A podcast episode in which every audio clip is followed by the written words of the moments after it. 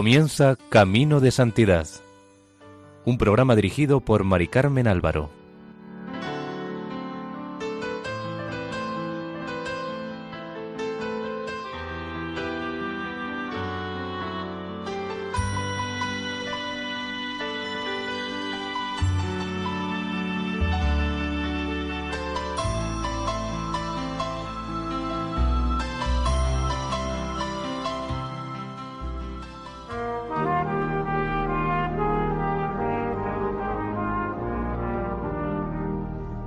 Nuestra cordial bienvenida al programa Camino de Santidad, elaborado por el equipo de Radio María en Castellón, Nuestra Señora del Lledó.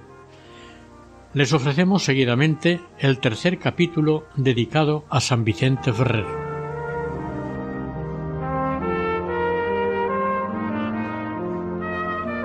Seguimos contando milagros, favores y profecías que hizo el santo.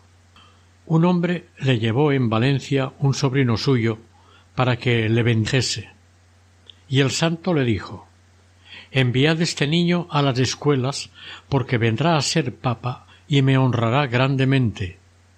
Estos hicieron lo que les indicó y el chico aprovechó bien los estudios. Pasados algunos años, después de una predicación del santo, fue el chico con otros a besarle la mano, y entonces le dijo otra vez que se alegraba de su bien y que había de ser sumo pontífice, y con el tiempo le canonizaría como así fue. Este mozo se llamaba Alonso de Borja y sería papa con el nombre de Calixto III. Está comprobado que este hecho fue verídico, ya que en un libro encontrado había escrito mucho antes de ser nombrado papa lo siguiente. Yo, Calixto, papa, prometo a Dios omnipotente y hago voto solemne a la santa e individua Trinidad de perseguir y que perseguiré con guerra, maldiciones, entredichos y execraciones y que por todas las vías a mí posibles molestaré a los turcos enemigos del nombre cristiano. Es increíble que se llamase papa a sí mismo antes de serlo, si no hubiera tenido la palabra del santo que se lo asegurara porque no se lo dijo solamente a su tío y a él, sino también a su madre. También le profetizó a una mujer que llevó a su hijo al santo para que lo curara de una hernia que se había provocado de tanto llorar, lo que llegaría a ser el niño. Estaba el santo en Cataluña, concretamente en Caldas de Montbui, y la señora, llorando, le pidió que rezara por el chiquillo y lo sanara. Así lo hizo, y el niño sanó perfectamente. Después se hizo clérigo, como el santo le había profetizado, y fue maestro en teología y vicario de Tamarit, terminando como penitenciario del Papa Nicolás V. Esto lo atestiguó él mismo en el proceso de canonización del santo. Se llamaba Juan Soler. En compañía del santo iba un hombre llamado Hernando de Aragón, el cual era malo, perverso, pero lo era de tal modo que sus defectos no los podía saber el santo sino por revelación divina, como él mismo Hernando relató en el proceso de canonización. Enfadado, pues, el santo de la mala vida de este hombre, le dijo un día Verdaderamente que si no entendiese que os habéis de enmendar, que ha de venir tiempo en el cual trabajaréis mucho por mi honra, yo os despediría de mi compañía. Tan perverso sois. El hombre le pidió al santo que rezara por él para que no se condenara a lo que él le respondió Ya lo he hecho. Y no solamente me ha concedido nuestro Señor eso, sino también que en esta vida vengáis a prosperidad y viváis largos años, pero tened en cuenta de leer el libro que se titula Contemptus Mundi. Y en verdad, en su momento, el hombre trabajó mucho porque el proceso de canonización fuese adelante. Además dijo en dicho proceso que después de haber ayudado él algunas veces a fray Vicente, dándole la mano para cabalgar o bajar del asnillo, le quedaban en sus manos tanto olor y fragancia que le duraba por tres o cuatro días. Estando un día nuestro santo predicando en Lérida, habló, entre otras cosas, sobre la santidad de su antiguo maestro fray Tomás Carnicer. Dijo que a pesar de hacer cuarenta años que había muerto, su cuerpo se encontraba entero, y señalando el lugar donde estaba enterrado, abrieron la tumba y vieron que era verdad. Por consejo del santo pusieron el sagrado cuerpo en un túmulo en lo alto de la capilla de Nuestra Señora del Rosario, donde todavía se encuentra entero, salvo la cabeza que cogió una reina de Aragón como reliquia. Un fraile mercedario llamado Fray Gilberto del convento del Puig de Santa María, en la provincia de Valencia, decidió ir a acompañar al santo, con otros muchos frailes de otras órdenes. El santo la recibió muy bien, y le dejó ir en su compañía unos pocos días, al cabo de los cuales le llamó aparte y le dijo que se volviera a su convento, porque sus frailes deseaban mucho verlo, pero que antes se confesara y por el camino no se descuidara de alabar a Dios. El fraile, aunque no entendió aquel mandato, obedeció. En cuanto los frailes del Puig se enteraron de que volvía, salieron a recibirlo con cruz e hisopo, llenos de gran alegría por su vuelta. Pero nada más llegar a la puerta del monasterio, se les murió de repente en los brazos. Al momento reveló Dios al santo lo sucedido, y él lo contó después a sus discípulos. Estaba predicando San Vicente en Zaragoza y sin más, en medio del sermón, se puso a llorar amargamente. Al poco se enjugó los ojos y se calló un pequeño espacio de tiempo para que se le sosegase el corazón. Después mostró gran alegría y dijo públicamente Gracias a mi Dios que aunque me he entristecido por la muerte de mi madre, que en este momento ha expirado en Valencia, me ha querido consolar, revelándome como los santos ángeles, la han llevado al cielo y puesto entre los bienaventurados. Algunos tomaron nota del día y la hora, y, pasados unos días, llegaron cartas de Valencia donde lo confirmaron. Lo mismo le sucedió estando en un pueblo de Aragón. Estaba el santo diciendo misa cuando notaron que lloraba más de lo acostumbrado. Le preguntaron si había algo de nuevo y respondió que había muerto su padre. Entre los compañeros de San Vicente había uno llamado Lorenzo Peregrino, el cual, aunque en lo demás era bueno y honrado como sacerdote, tenía una falta, que era un poco vanidoso. Su vanidad consistía en que le gustaba ir muy ricamente vestido y de colores, en la ropa que llevaba debajo de la sotana, Pensaba él que San Vicente no lo sabía, pero Dios ya se lo había revelado. Entonces el santo dio un sermón para amonestarle y que se diera cuenta, sin que los demás se apercibieran de que iba por él, y dijo ¿De qué sirve que el clérigo lleve vestidos de colores y valor debajo de la sotana? Y explicó con tanto detalle todas las ropas del clérigo y sus colores que el pobre hombre se dio cuenta de que iba por él, y que para el santo no había nada escondido de lo que él hacía, por lo que cambió de costumbre.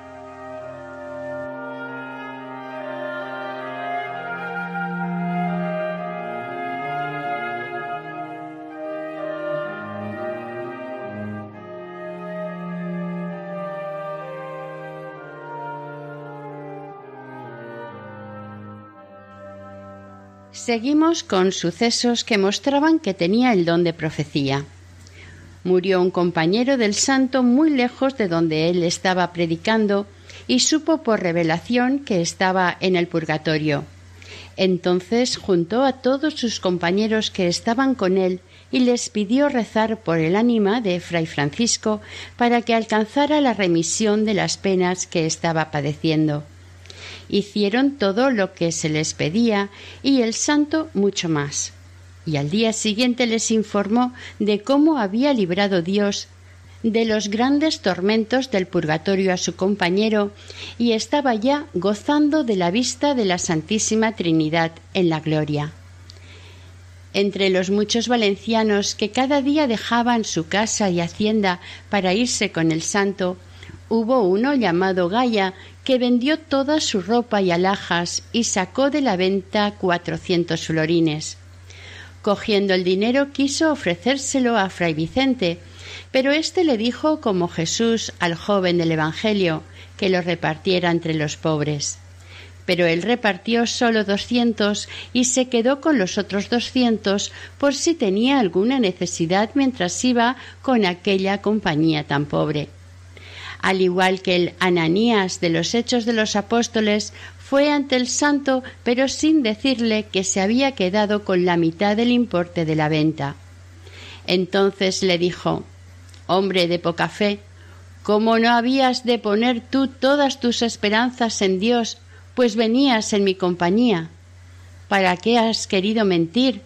¿No sé yo como si lo viese con estos ojos que tienes guardada la mitad de tus bienes? Apártate de mí, que no te quiero entre mis discípulos. El hombre, llorando y arrodillado, le pidió perdón de su poca esperanza en Dios y prometió no quedarse nada, pero que no lo desechase de su compañía.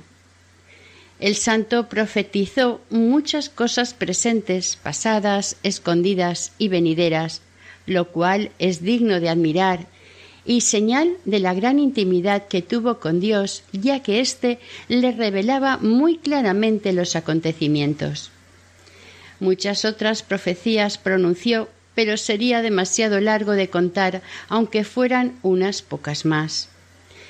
Pero bastará por ahora advertir que, como se dijo en el proceso de canonización, no sucedió cosa señalada desde que el santo murió hasta su canonización por espacio de treinta años, que viviendo él no la hubiera profetizado, y todas se desarrollaron exactamente como él había anunciado.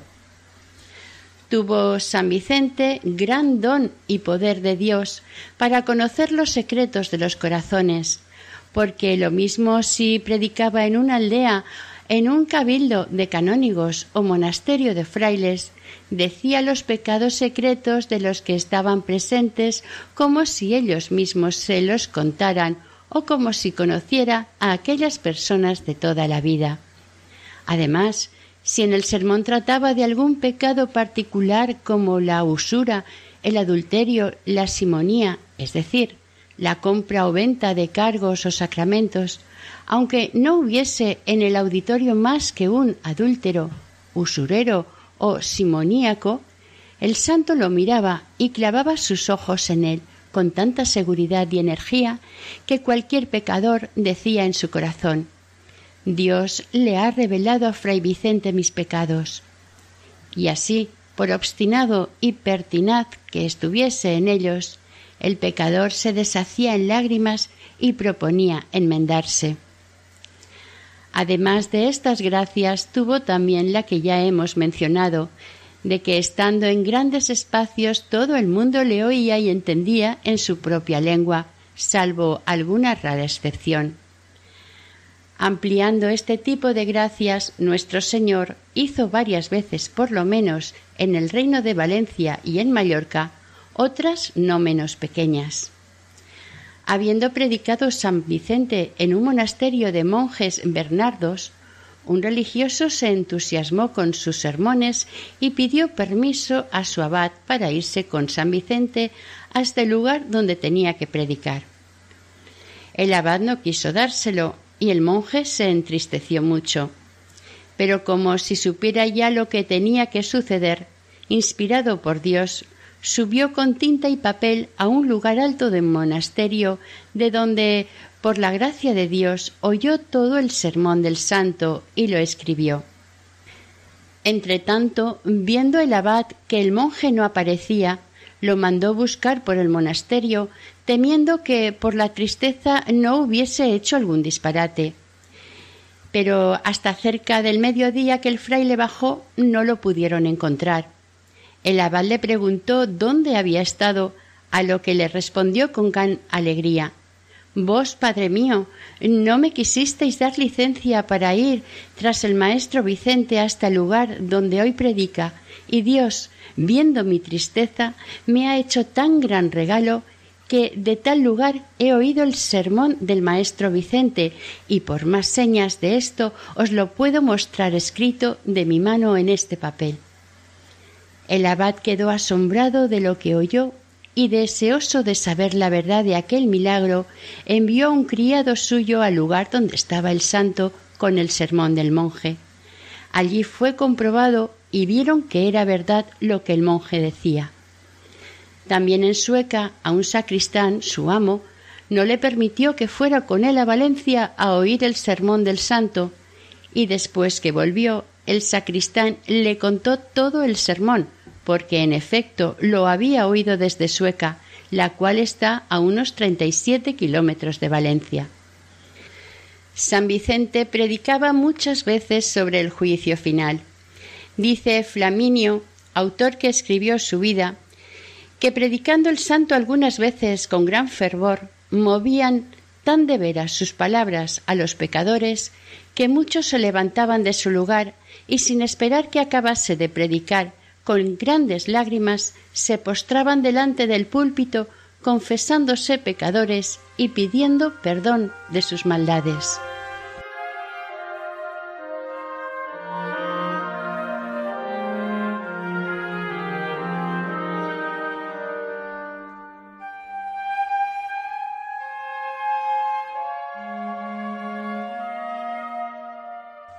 Vamos a contar el particular efecto que hizo un día la predicación del santo en el alma de una virtuosa joven del pueblo de Moncada, en Valencia. Estuvo predicando el día de Santa Tecla en la iglesia del mismo nombre y contó grandes alabanzas sobre la virginidad y cómo Santa Tecla había dejado a su esposo por seguir a San Pablo. Estaba escuchando el sermón una muchacha a quien sus padres habían enviado a vender hortalizas en la plaza de Santa Tecla.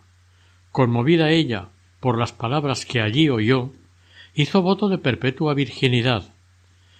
Como sus padres insistían en que se casara, se vistió con ropa de hombre, se fue hacia el monasterio de Portacelli y en una cueva, entre unas peñas y riscos del monte casi inaccesibles, vivió entre quince o veinte años, desconocida por los hombres y muy conocida de Dios y sus santos ángeles que la guardaban de los inconvenientes y situaciones desagradables que le podían suceder en un estado tan particular como el que ella había escogido. Al cabo de ese tiempo el Señor quiso pagarle sus trabajos y sacrificios, y llevarla a la gloria en compañía de las santas a quienes había imitado. Una noche estaban unos pastores en sus apriscos y vieron cómo en plena noche bajaban sobre la cueva columnas de fuego. No se atrevieron a acercarse y como a la noche siguiente volvieron a ver lo mismo, entonces se fueron al monasterio de Portacelli a informar a los monjes cartujos los cuales al enterarse y también porque uno de ellos al salir de Maitines había visto lo mismo, fueron hacia la cueva y hallaron muerta la santa mujer, a la que no conocían. Cuando la fueron a amortajar, vieron que no era varón. Esta mujer se llamaba Inés, y se supo su nombre porque, cuando se divulgó el milagro en Moncada, fueron algunos del pueblo al convento y calculando el tiempo, así como otras hipótesis, llegaron a la conclusión de que era ella la que había desaparecido de Moncada. También quedó en la memoria de aquel monasterio que el día de su muerte una campana tocó sola hasta romperse y cuando la refundieron le pusieron por nombre Inés. Hoy en día la montaña lleva el nombre de Santa Inés. Sería un nunca acabar si quisiéramos contar la infinidad de gentes que encaminó San Vicente al cielo, a unos convirtiéndolos de sus pecados y malas maneras de vivir, y a otros reencaminándolos en el servicio a Dios, al cual ya antes estaban dedicados. Al parecer, por donde San Vicente pasaba, las escuelas y universidades se despoblaban porque muchos estudiantes se iban tras él o entraban en algún convento. Como eran tan públicas por todo el mundo las hazañas del maestro Vicente, llegaron éstas a oídos del rey moro de Granada, Mohamed IX, que tenía de sobrenombre Abenbalúa y era hijo de Joseph II. Tuvo el rey moro deseos de conocer al santo y oír de su boca la fe de Jesucristo, por lo que le envió un embajador, rogándole fuese a Granada a predicarle el Evangelio, dándole para ello un salvoconducto. El santo fue a Granada muy contento, ya que deseaba mucho que todos los hombres del mundo conocieran a Jesucristo. Llegado a Granada, predicó al rey con tanto ahínco y espíritu que con tres sermones le convenció para pedir el bautismo. Además, con sus pláticas tenía convertida a gran parte de la ciudad. Sólo esperaba para bautizarles que estuviesen bien instruidos en la fe, de acuerdo con lo que la Iglesia pide. Mas el demonio, enemigo de la humanidad, por medio de los alfaquíes, hizo cambiar al rey de parecer, por miedo a perder el reino por alguna revuelta popular. Llamó el rey al santo, y con palabras suaves le mandó que saliese de su reino y volviese a tierras de cristianos, lo cual hizo San Vicente. Ello fue causa de que todo el reino siguiese siendo musulmán hasta el año 1492, que fue conquistado por el rey Fernando el Católico. Al rey moro poco le duró su reino, ya que murió en 1408. Por no perder el reino de la tierra por poco tiempo, perdió el del cielo por toda la eternidad. A la vuelta de Granada estuvo el santo en Murcia, donde hizo varios milagros del que narraremos alguno. Estando predicando el domingo de Ramos a unas diez mil personas, arremetieron por una calle contra la gente tres caballos desbocados, relinchando fuertemente y echando humo como de fuego por las narices. Fue tan grande el pánico y susto de la gente que todos intentaban huir por donde podían. El santo, a grandes voces, les dijo que no se movieran y que se protegieran haciendo la señal de la cruz, y no les causarían ningún daño. La gente lo hizo así, y los caballos salieron corriendo por la puerta de la ciudad que estaba situada al sur. Una vez idos los tres caballos, dijo San Vicente a los que le oían Sabed, hermanos, que estos tres caballos son tres demonios, que hasta hoy moraban en esta ciudad, y visto el cambio de vuestras vidas, no han podido simular la rabia que os han cogido. Dad, pues, gracias a Dios que ya se han ido, pero todavía queda rastro de ellos, porque en este auditorio hay una mujer la cual no ha querido traer al sermón a una hija doncella que tenía y en este momento está pecando en su casa. La mujer se dio por enterada y saliendo a prisa se fue a su casa encontrando a su hija pecando con un hombre. Ciega de rabia, la madre no pudo disimular la desgracia, y como una leona volvió al lugar donde el santo estaba predicando y dijo gritando ¿Verdad dijiste, santo de Dios? He hallado a mi mala hija como tú decías.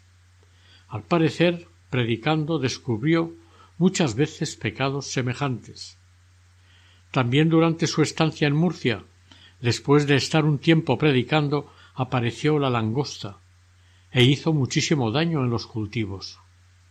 Al mismo tiempo apareció por la viña tanto pulgón por espacio de catorce días que los ciudadanos temieron por la gran hambruna que habría al año siguiente. Acudieron pues al padre Vicente, rogándole les librara de aquellas plagas. Mandó él traer agua bendita, y acompañado de sus clérigos, los cuales iban cantando ciertos himnos, se fue por las cuatro puertas de la ciudad. Puesto en pie, echó agua bendita contra las langostas y el pulgón. Hecho esto, se volvió hacia la gente, que iba tras él, y les dijo Estad seguros que no os irá mal en agosto y septiembre. Al día siguiente todos los campos estaban llenos de aquellos insectos muertos, y cuando llegó el momento de la recolección, la cosecha fue como siempre. No se notó que ésta disminuyera. Debido a los muchos prodigios y grandes beneficios que procuraba el santo a sus fieles, empezaron los envidiosos a perseguirlo todo lo posible, y entre ellos particularmente un prior de cierta orden le tenía tanta manía que no sólo hablaba mal de su persona, sino que le contradecía en la doctrina. Pero como está escrito que la sabiduría vence a la malicia, al cabo de algunos días el hombre entendió su error y reconoció la santidad y vida apostólica del que perseguía, y se arrepintió tan vivamente que se fue a hablar con el santo y le dijo Perdonadme, padre, yo os he perseguido cuanto he podido, yo os he difamado muchas veces, yo he contradicho vuestra santa doctrina, pero por lo que debéis a la misericordia de Jesucristo os ruego que me perdonéis. Respondió el santo mansa y amigablemente Hace unos días, Padre, que os he perdonado, y no tengáis duda alguna de mi buena voluntad para con vos. Además de esto, os hago saber que ya Dios os ha perdonado, porque nunca hubierais vos venido con tanto dolor de corazón si primeramente Dios no hubiera ablandado vuestra voluntad con su gracia y misericordia. Pero, no obstante, confesad luego vuestros pecados lo mejor que pudiereis y supiereis, porque no tardará vuestra muerte.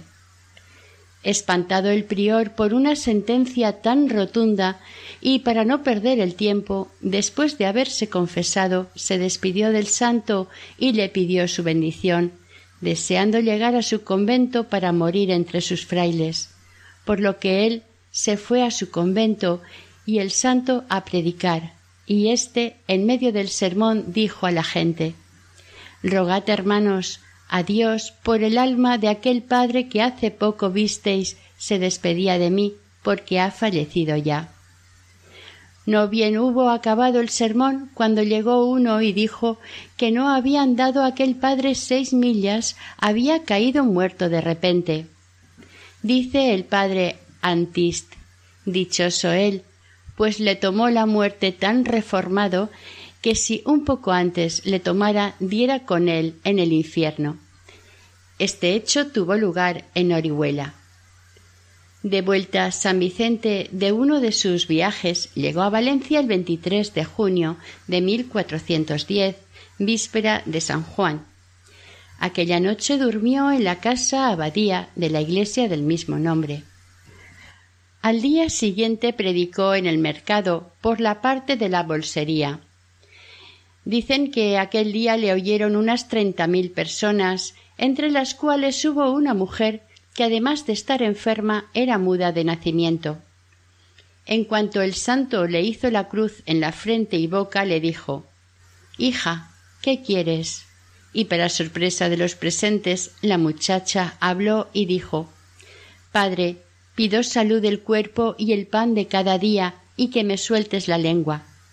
Pero el santo replicó Tres cosas pides, hija, las dos primeras Dios te las concederá mas la otra no quiere que la alcances, porque no es bueno para la salud de tu alma. Por tanto, alábale de aquí en adelante en tu corazón por el bien que te hace, y no desees más hablar. Dijo la mujer Yo haré, padre, lo que me dices. Esta fue la última palabra que pronunció en cuatro años que le quedaban de vida, ya que se quedó muda como antes, dedicándose al servicio de Dios hasta la muerte. También en uno de sus regresos a Valencia quisieron los jurados recibirle casi con tanta solemnidad como recibían a los reyes cuando entraban, y salieron muy bien arreglados y con palio, concurriendo toda la caballería y el pueblo. Además hicieron un círculo de hierro para llevarle en medio, de tal manera que la gente ni le pudiese cortar la ropa como solía, ni cansarle besándole las manos y hábitos. Iba pues el santo dentro del círculo con tanta sencillez y humildad como si no fuera con él la fiesta que hacían, y era así, ya que era Dios a quien más se le hacía aquella honra. En aquel tiempo se hallaba en Valencia un religioso valenciano que se llamaba Fray Francisco Eiximenis, gran amigo del santo y como tal fue a recibirlo. Al verlo entrar con tanta majestad y pompa le dijo con naturalidad Padre Vicente, ¿qué hace ahora la vanagloria? respondió el santo Padre Francisco va y viene, pero por la gracia de Dios no se detiene. Por cierto, la pregunta fue de hombre prudente y discreto, que conocía en cuánto peligro de vanagloria viven los que reciben tantas alabanzas y honras de la gente como recibía San Vicente. Pero la respuesta fue de hombre humilde y santo. Humilde porque no negó la tentación que padecía. Santo porque verdaderamente es de gran perfección pasar por cosas de mucha honra sin que se apegue un tanto de vanagloria. El santo tenía su corazón muy puesto en el cielo. Se tenía por tan gran pecador y por tan indigno de toda honra delante de Dios, que allí donde le honraban iba temblando, pensando en los grandes juicios de Dios y temía que aquellas honras no fuesen para condenación suya. Todas las honras vanas le daban miedo. También a otros santos como Santo Domingo de Guzmán le sucedió lo mismo. San Vicente Ferrer hizo mucho por la gente del reino de Valencia, como cuando estando en Traiguera, Castellón, llamó a Lorenzo Peregrino y le dio el cargo de aposentador, mandándole que colocara por las casas y demás a la gente que venía en su compañía. Estaba el hombre enfermo de fiebre cuaternaria, una especie de fiebre amarilla, y empezó a excursarse para que no le cargase con aquel oficio, alegando que los días que tenía la calentura se ponía tan malo y baldado que no se podía menear. Pero el santo le dijo ¿Vos me queréis obedecer? Lorenzo, con una rodilla puesta en el suelo, respondió Sí, Padre mío, en todo cuanto mandareis. Y recibida la bendición para que pudiera ejercer el oficio, nunca más le volvió la cuartana. El maestro y obispo Fray Gaspar Torres de la Orden de la Merced, en el último capítulo de la declaración de sus constituciones, dice que en el año 1411 habiendo oído San Vicente que en Salamanca y Zamora había importantes sinagogas de judíos, decidió ir a predicarles. Llegado a Salamanca, trabó amistad con un judío que le procuró la entrada en la sinagoga cuando los judíos y judías estaban juntos. Concertó con el judío que le avisara para entrar cuando menos se lo esperaran, y allí apareció el santo con una cruz en la mano procuró con palabras suaves y amorosas sosegarles, rogándoles le quisieran prestar atención a unas palabras que les quería decir. Hecho esto, se puso a predicarles, y Dios omnipotente, que predicando San Pedro envió sobre los que lo oían su espíritu, según nos cuentan los hechos de los apóstoles, hizo también entonces que sobre las ropas y tocas de todos los que allí estaban apareciesen cruces. Esta visión fue tan importante para que aquella gente obstinada acabase ya de darse cuenta en el error y perdición que vivían, que todos pidieron con gran insistencia el bautismo, el cual se les dio después de estar bien instruidos en la fe, De allí en adelante la sinagoga se llamó de la Vera Cruz.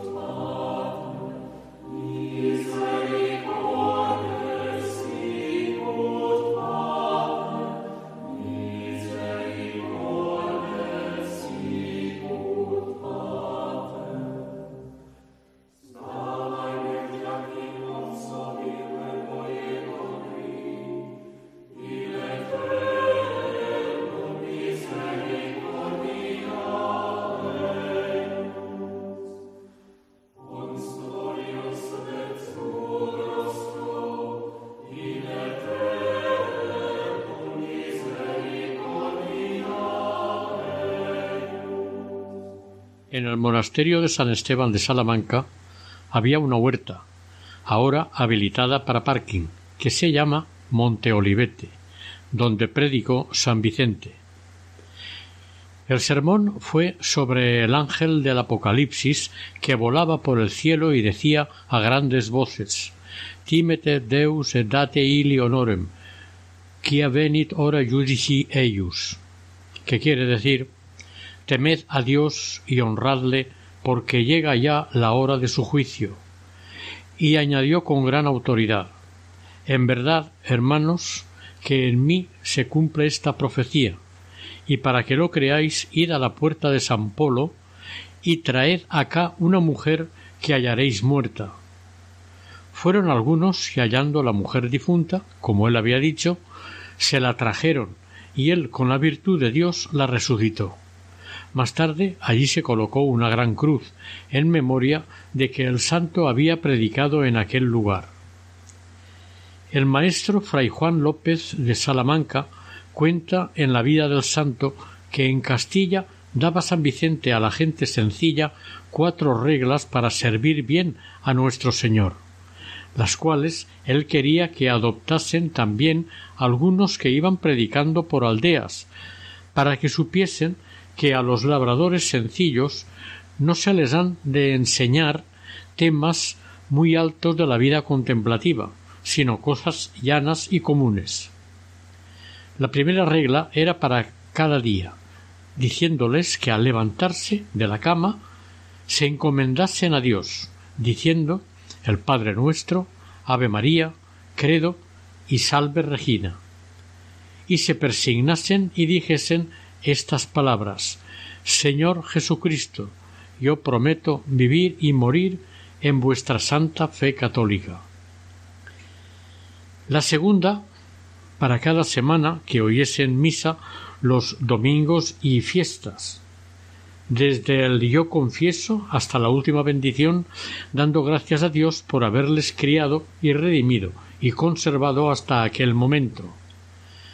La tercera, para cada mes, que no se les pasase ningún mes sin confesarse, porque aunque no lo mandaba la Iglesia, sería muy bueno para su alma.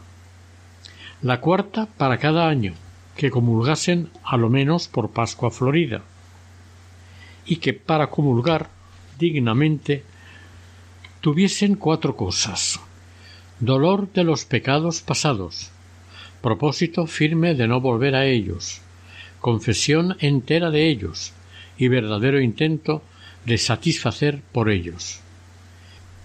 En el año 1414 quiso el santo visitar los santos corporales de Daroca, manchados por unas hostias que milagrosamente sangraron después de haber sido consagradas. Este milagro tuvo lugar en tiempo del rey don Jaime I de Aragón, concretamente en el año 1239 estando los cristianos combatiendo en el castillo de Chío, en el término de Luchente, cerca de Játiva, en Valencia. Los moros atacaron inesperadamente a las tropas cristianas, y el capellán que estaba celebrando misa, para que no fueran profanadas las formas, las metió en un corporal debajo de un ladrillo cuando fue a sacarlas después de haber ganado la batalla las tropas cristianas, encontró las formas teñidas en sangre y pegadas a los corporales. Ante semejante milagro, todos los combatientes que eran de Daroca, Teruel y Calatayud querían que fueran llevados a su tierra, por lo que se decidió a suertes. Por tres veces salió Daroca, pero seguían porfiando. Entonces el general Berenguer de Entenza decidió que fueran colocados sobre un asno y se le dejara libre y a la divina providencia, y donde parase se quedarían los corporales. El asno pasó Teruel de largo y se dirigió hacia Daroca, donde se detuvo el 7 de marzo de 1239, delante del Hospital de San Marcos. Allí cayó muerto, quedando en este lugar para siempre los corporales. Predicó San Vicente en Daroca el día del Corpus Christi, y le dio Dios tanta gracia y espíritu que acabando el sermón se quisieron bautizar ciento diez judíos, a uno de los cuales bautizó él con sus propias manos. En sus sermones hacía gran hincapié en persuadir a los hombres que perdonaran las injurias, y lo decía tan bien que los que estaban enemistados, no pudiendo sufrir el fuego de caridad y amor a los enemigos, que por las palabras del santo se les encendía en los corazones, con grandes voces y lágrimas se levantaban, de manera que pudiesen ser vistos, y el uno decía Padre Santo, yo perdono a fulano la muerte que me debe de mi padre. Y el otro salía con otro tanto. Mandaba luego el santo llamar a los contrarios, que por tener mucho miedo no se atrevían a aparecer en público, y hacía que se abrazasen como amigos los que una hora antes se hubiesen bebido la sangre de sus prójimos y enemigos, y para que después no se volvieran atrás, traía notarios para que quedase como cosa firme. En cada pueblo tenía gran interés en informarse de las enemistades que había, y no salía de él hasta que no dejaba todo apaciguado, para lo cual Jesucristo le dio una gracia especial. En Vic, ciudad y obispado de Cataluña, había grandes bandos que estaban enemistados.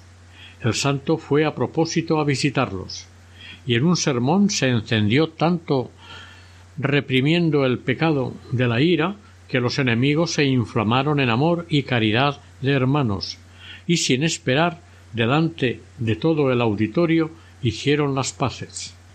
Dice el proceso de canonización que aunque San Vicente procuró en todas partes apaciguar a los hombres que estaban enemistados, lo hizo sobre todo en Cataluña.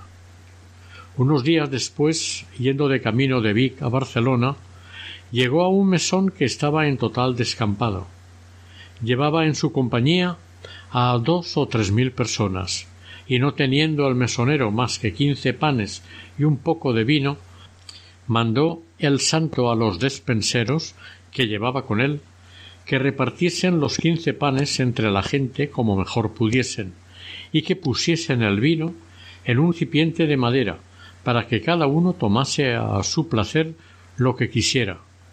El Señor, en su gran misericordia, multiplicó el pan y el vino, de modo que todo el mundo pudo comer y beber cuanto quiso.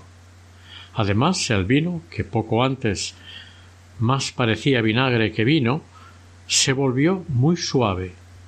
El mesonero, viendo tan gran maravilla, rogó de rodillas al santo que no se fuese de allí sin bendecirle la casa, lo cual hizo él de muy buena gana. Al día siguiente, queriendo el mesonero ir de su venta a la ciudad a comprar pan y vino, halló el arca llena de pan y la tinaja que casi se salía, llena de muy buen vino.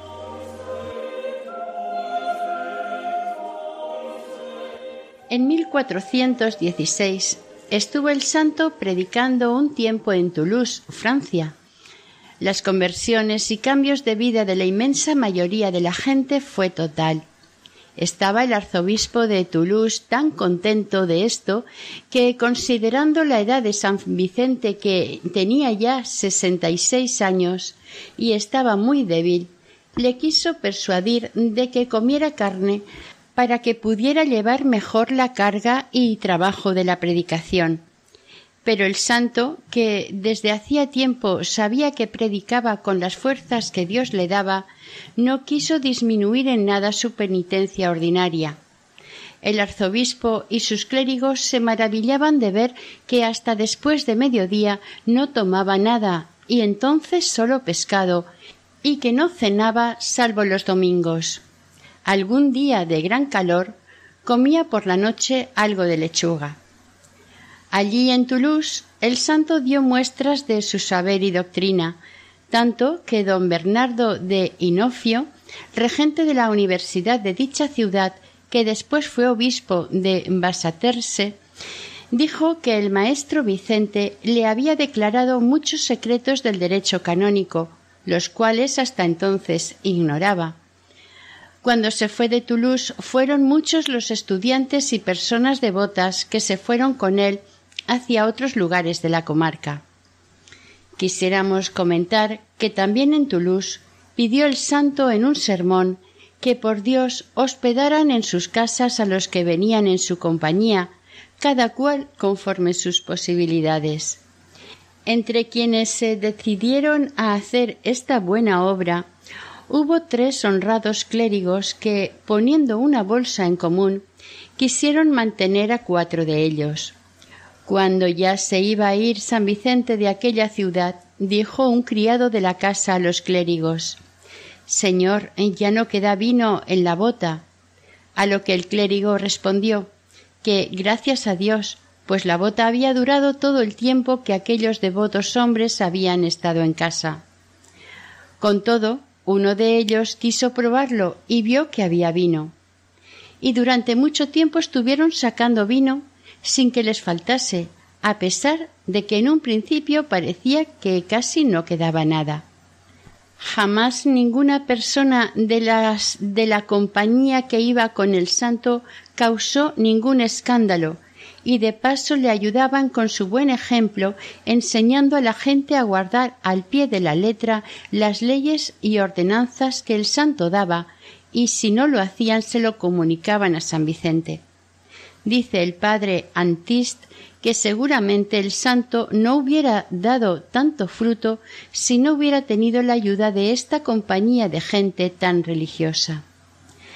En 1419 lo encontramos en Vannes, en la Bretaña francesa, donde había sido llamado por el duque Juan de Bretaña y su esposa Juana de Valois fue recibido solemnemente saliendo a recibirle el duque, el obispo de Vannes, Mauricio, con sus canónigos y todos los clérigos de la ciudad y sus alrededores. Él, como siempre, entró con su burrillo dando la bendición a los que le salían al encuentro. Hizo su entrada el sábado antes del cuarto domingo de Cuaresma, a la entrada de la ciudad le estaban esperando los enfermos, a muchos de los cuales curó solo con su bendición. En Vannes hizo infinitud de milagros. Al día siguiente de su llegada a la ciudad, el santo empezó su predicación.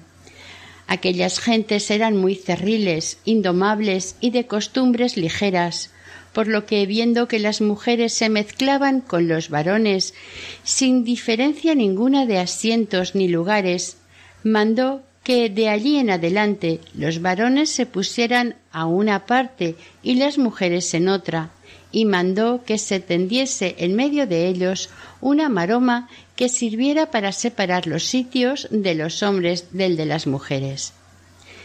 Después de estar bastantes días predicando en Vannes, fue a un lugar llamado Joselín, donde sacaron gran provecho de las enseñanzas del santo, según hicieron constar testigos en el proceso de canonización. Otra cosa que conmovía mucho a las gentes era ver con la llaneza que trataba a los que estaban a su servicio, a todos los pobres y a los labradores, y esto quería él que lo notasen mucho los predicadores, para que cuando fueran por lugares de gente sencilla, traten a todos con humildad y no quieran ser tratados como duques. Los labradores veían que San Vicente delante de quien los reyes y príncipes de la tierra se arrodillaban y se tenían por dichosos que les quisiera hablar un rato, cuando estaba entre la gente sencilla, se hacía uno como ellos, y para sentarse a la lumbre en invierno se contentaba con sentarse como ellos en un asiento. Estos se quedaban pasmados como si fuera algo de otro mundo, y le miraban con ojos de hombre de Dios y siervo de Jesucristo, por lo que cuando le oían predicar tomaban sus palabras como palabra del mismo Dios. El santo antes de volver a Vannes para morir, estuvo recorriendo la Bretaña francesa y la región de Normandía, que en aquel tiempo pertenecía al rey de Inglaterra. Por todo el trayecto fue haciendo milagros y curando los enfermos que le traían. A veces, simplemente tocándole el hábito, como a Jesús en el Evangelio, se curaba la gente. Llegado de vuelta el santo a Vannes, se le volvió a hacer otro gran recibimiento y le hicieron sentarse en una litera de la duquesa Juana, lo cual aceptó por estar muy enfermo, pero sin embargo la enfermedad no le impidió al recuperarse un poco volver a la predicación. Volviendo un día a su posada, allí en Vannes, oyó grandes gritos y lloros de un niño de tres años que había caído en una tinaja con lejía caliente, lo cual le provocó grandes quemaduras. El santo le dio su bendición y el niño se sintió aliviado quedando curado a los dos días. Por este tiempo, viendo los religiosos que iban en compañía de San Vicente cómo su salud empeoraba, le rogaran que poco a poco diese la vuelta hacia su tierra para morir en ella. Cuando el santo estuvo en Perpiñán, tuvo la revelación de que no moriría en Valencia. Pero como él apenas sabía decir que no, salvo en cosas de pecado, quiso ceder a su petición movido por nuestro Señor, para que sus compatriotas comprendiesen que si fuera por él, bien hubiera querido morir en su dulce patria, pero que la voluntad de Dios era otra.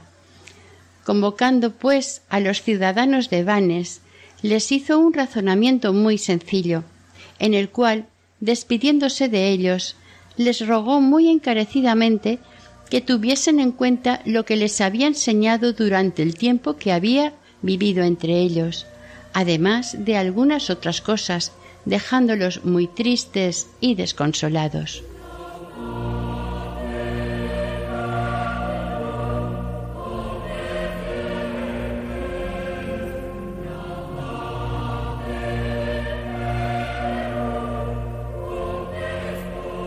Oración Protector nuestro San Vicente, ayúdanos y sánanos de las dolencias que nos afligen físicas y espirituales.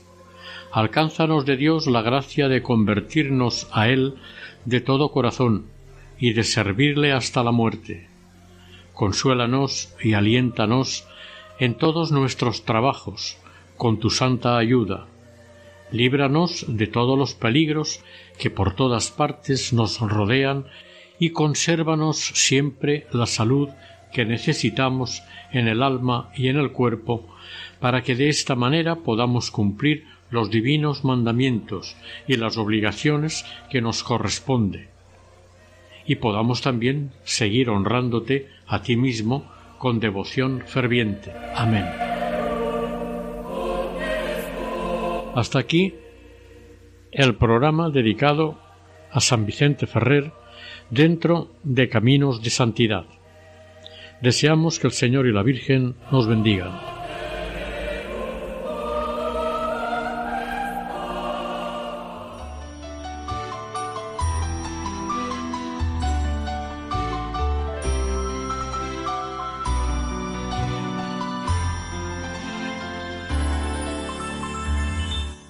Camino de Santidad. Un programa dirigido por Mari Carmen Álvaro.